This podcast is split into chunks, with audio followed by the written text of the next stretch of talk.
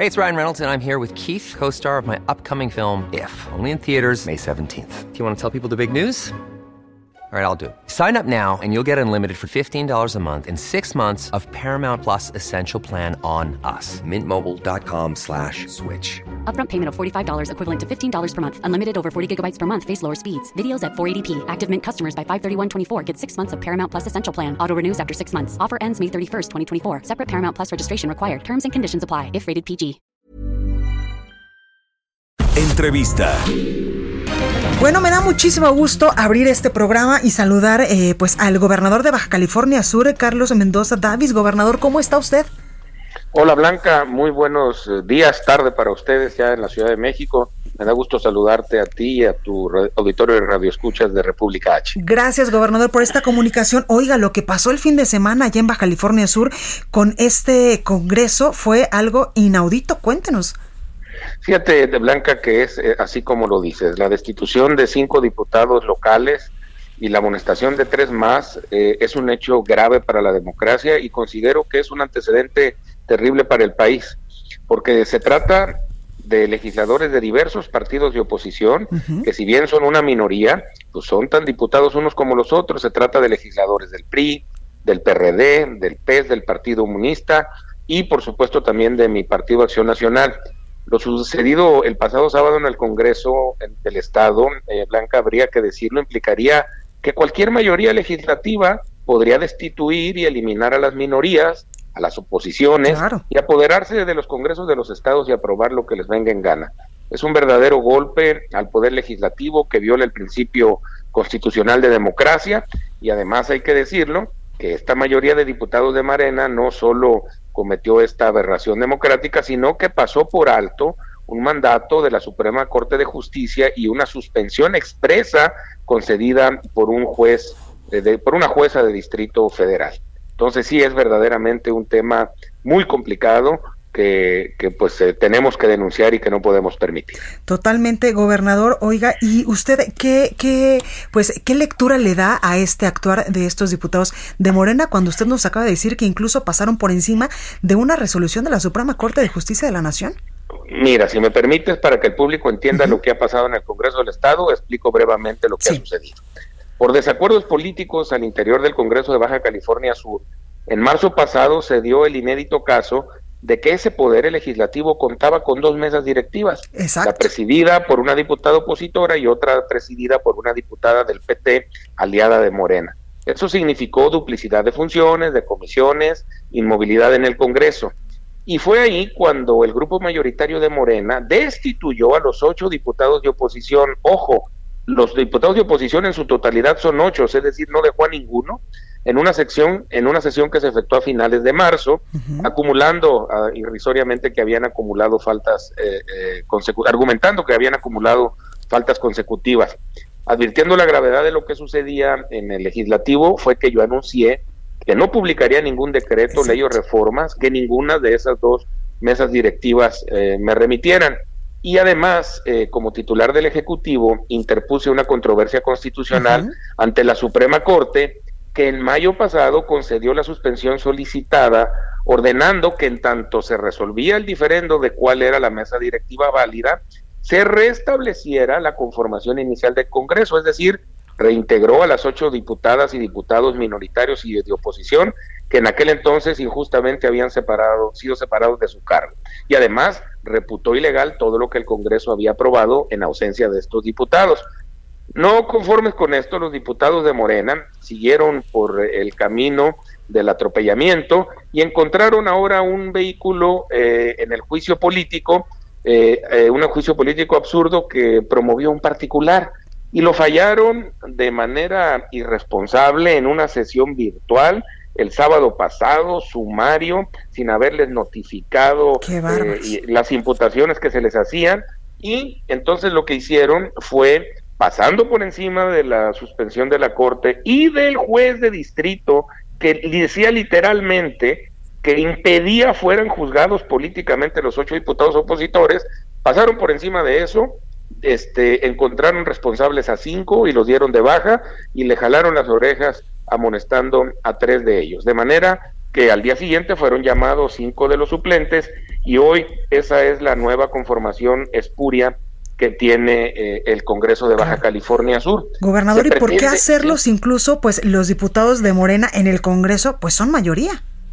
Ya es mayoría, ese es el tema, tenían una mayoría muy clara, era una oposición de 8 contra una mayoría de Morena PT 13, pero no conformes con eso, quieren a fuerza eliminar a los, votos y de la de las acciones eh, antidemocráticas pues tener una mayoría absoluta para hacer lo que se les venga en cara y eso no se los vamos a en gana y eso no se los vamos a permitir eh, no mientras sea yo gobernador. No podemos invalidar el voto emitido por miles de subcalifornianos. Esas personas, esos diputados destituidos fueron electos por la gente. En el 2018 apenas. En el 2018 y no podemos permitir este atentado a la democracia por parte de una mayoría insensata y irracional que atropella el Estado de Derecho y la, y la legalidad. Fíjate, se escudan en una falaz interpretación de lo que llaman ellos principio de mayoría legislativo parlamentaria, que a su juicio la sola mayoría les permite hacer de todo, incluso violar la ley. Yo quiero decirte que ya estoy en conocimiento que los eh, diputados agraviados, sancionados en este juicio político, han acudido ya con la juez de distrito que había concedido la suspensión y estoy seguro que, que la juez eh, federal habrá de manifestarse pronto conforme a derecho. Y por mi parte, eh, ampliaré la demanda de la controversia constitucional para que nuevamente sea la Suprema Corte quien valore y se pronuncie sobre la legalidad de los hechos suscitados. Y en tanto eso sucede, con toda pena, pero con mucha responsabilidad, he decidido de nueva cuenta abstenerme de publicar decreto alguno que contenga resoluciones del legislativo hasta que no me diga el Poder Judicial Federal que esta es la integración legal del legislativo en Baja California Sur. Yo quiero decirte, eh, este Blanca, que la ley sin excepción debe cumplirse. Claro. Y como servidores públicos electos protestamos cumplirla y vigilar que se cumpla. Resulta ahora paradójico que quienes tienen como tarea principal hacer leyes y modificarlas estén violando sean los primeros que se rehusan a cumplirla. Preguntan pues con el ejemplo equivocado. Totalmente. Oiga, gobernador, y además es una cosa inverosímil lo que está pasando allá en el Congreso de Baja California Sur y otra cosa impensable porque en estos momentos de emergencia sanitaria, de pandemia, donde todos, todos los mexicanos, todos los poderes, incluso pues todos los partidos tenemos que unirnos para salir adelante como mexicanos, se estén eh, pues eh, realizando este tipo de actos, sobre todo en un Congreso local allá en Baja California Sur, donde pues usted ha dicho hay cosas más importantes como por ejemplo pues eh, darle para adelante a este proyecto de la eh, desaladora que pues le daría muchísima agua a muchos a muchos eh, pues ciudadanos allá en Baja California Sur. Ahí está precisamente Blanca la perversidad del tema. Eh, lo que han hecho eh, con esta ilegal integración del Congreso de los Diputados es garantizar que ningún producto legislativo que requiere Baja California Sur pueda salir, llámese la pandemia, llámese la situación financiera económica de la sociedad, o llámese la desaladora de los cabos o la que estamos también gestionando para la, ciudad de La Paz. Y lo que van a querer hacer, ya se lo he denunciado yo a la sociedad, es querer responsabilizarme a mí como titular del Ejecutivo de que no de que yo soy el que se está oponiendo a que se resuelva ese problema eh, de falta del vital líquido que tiene la gente en Baja California Sur y con el que estoy absolutamente de acuerdo, pero no lo puedo sacar de manera ilegal. Claro, claro, claro que sí, gobernador. Oiga, y en otros temas, ¿cómo vamos con el asunto del coronavirus allá en Baja California Sur? Fíjate que yo me siento, eh, pues, por supuesto, muy preocupado y muy ocupado con el tema. Justo ahorita está sesionando el Comité de Seguridad en Salud que presido y, tenemos, por supuesto, retos importantes, pero también tenemos algunas noticias alentadoras. Es Baja California Sur ya hoy, junto con la Ciudad de México, el estado que más pruebas eh, está haciendo a propósito del coronavirus y somos el estado que tiene la más baja tasa de letalidad de todo el país. Es decir, aquí es en el estado en donde menos personas de las que se contagian fallecen. Y eso lo hemos logrado, por supuesto, con una política muy agresiva de, muestreo y lo hemos logrado también con un mecanismo en donde buscamos ubicar primero a la gente para poder a los contagiados para poder aislarlos y tenerlos bajo monitoreo domiciliario y eso nos ha permitido que teniendo a los enfermos en sus domicilios seamos también el estado que menos hospitaliza a sus pacientes lo cual no quiere decir que no hospitalizamos a los que sí tienen que estar en el hospital. Con ese monitoreo cercano, en cuanto alertamos que algún eh, eh, algún contagiado se está deteriorando en su estado de salud, vamos de inmediato por él a su domicilio y lo llevamos eh, al, al, hospital. Entonces, eh, creo que las cosas van funcionando, llevamos ya eh, algunos días eh, con, con, una estabilización en el número de contagios, incluso con un descenso en el número de hospitalizados y pues yo espero que, que, cada día nos vayamos acercando más y más eh, a la normalidad. Ay, ojalá que sí, gobernador. Y eh, pues esta reactivación económica allá en el estado, ¿cómo va? Donde pues entendemos también que el asunto sobre todo del turismo pues se vio severamente afectado por esta pandemia. Muchísimo, es un tema muy complejo. Baja uh -huh. California Sur es un estado que tiene pues la mayoría de, de, de, su economía basada o relacionada de alguna manera a la actividad turística y pues este tema ha generado inmovilidad decretada por los propios gobiernos y las leyes y también cierto escepticismo de la gente a viajar pues ante el temor de los contagios. Por eso para nosotros es un gran reto y una meta que nos hemos propuesto de la mano del sector empresarial el que podamos eh, mos podernos mostrar hasta el mundo, hacia el mundo y hacia el país como un eh, estado en donde se están haciendo las cosas de manera responsable y que quien viene a visitarnos pues no sienta que está incurriendo en un riesgo claro. adicional del que pudiera tener en su lugar de origen y no vamos mal. Quiero decirte que poco a poco han comenzado a regresar eh, los visitantes, los vuelos. Hoy nuestros hoteles eh, tienen niveles de ocupación ya cercanos al 30% y, y bueno, pues vamos a seguir caminando en ese sentido para que cuando venga de nuevo nuestra temporada alta que arranca en el mes de noviembre, eh, pues podamos eh, tener otra vez una, una muy buena demanda que permita que Baja California Sur siga creciendo en su economía, en su empleo y generando bienestar para quienes aquí vivimos. Por supuesto, va a ver que así va a ser, eh, gobernador. Oiga, también otra cosa, la semana pasada se reunió con el presidente Andrés Manuel López Obrador en la Conagua, allá en San Luis Potosí. ¿Cómo vio usted esta reunión? ¿Cómo se sintió con, con, eh, pues con las peticiones que muchos gobernadores pues le hacían al presidente también de revisar este pacto fiscal y de unos recursos extraordinarios que siempre ustedes han pedido pues para hacerle eh, frente de mejor manera a esta emergencia sanitaria? Mira, eh, yo fui a, antes que el actual presidente de CONAGO, presidente también de esa organización, y creo que sin temor a equivocarme, las reuniones con el presidente son siempre positivas, uh -huh. pero es una agenda tan intensa, es una agenda que tiene que contiene tantos temas que sería muy prudente y muy pertinente que se realizaran con más frecuencia para claro. poder abordarlo todos en, en su totalidad.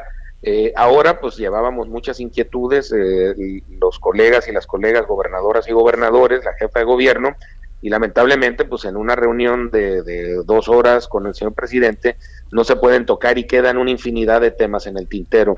Sin embargo, bueno, quedó ya la, la propuesta en firme de que se va a generar una mesa de trabajo con eh, integrantes del gobierno federal, el secretario de Hacienda encabezando, y eh, gobernadores de las entidades federativas para poder revisar las posibilidades y las capacidades de poder tener un nuevo arreglo fiscal que sea más justo, más equitativo y que le pueda brindar pues eh, posibilidad y liquidez a los estados claro. y también decirlo a los municipios que están pasando por una circunstancia muy compleja. Totalmente. Ojalá y de esto puedan salir cosas importantes. Totalmente va a ver que sí. Gobernador Carlos Mendoza Davis, gobernador de Baja California Sur, muchísimas gracias por esta comunicación y en verdad que toda la suerte del mundo con este asunto de su Congreso local.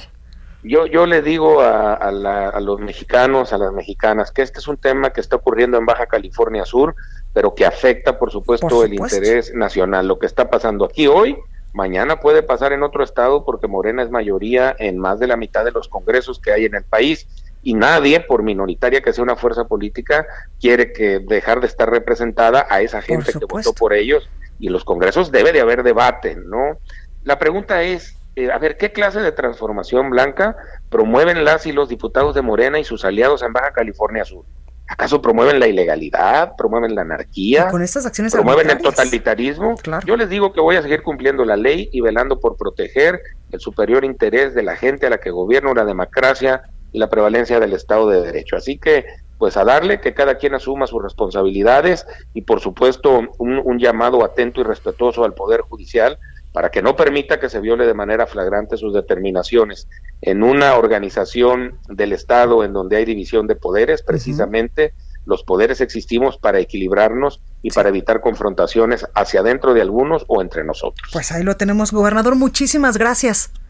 Gracias, te lo aprecio mucho, Blanca, y de nuevo gracias a todo tu auditorio República H por haberme, habernos escuchado estos minutos. No, a usted por, por su tiempo, gobernador, gracias. Gracias, hasta luego. Hasta luego. Even on a budget, quality is non-negotiable. That's why Quince is the place to score high-end essentials at 50 to 80% less than similar brands. Get your hands on buttery soft cashmere sweaters from just 60 bucks, Italian leather jackets, and so much more. And the best part about Quince, they exclusively partner with factories committed to safe, ethical, and responsible manufacturing. Elevate your style without the elevated price tag with Quince. Go to quince.com slash upgrade for free shipping and 365-day returns.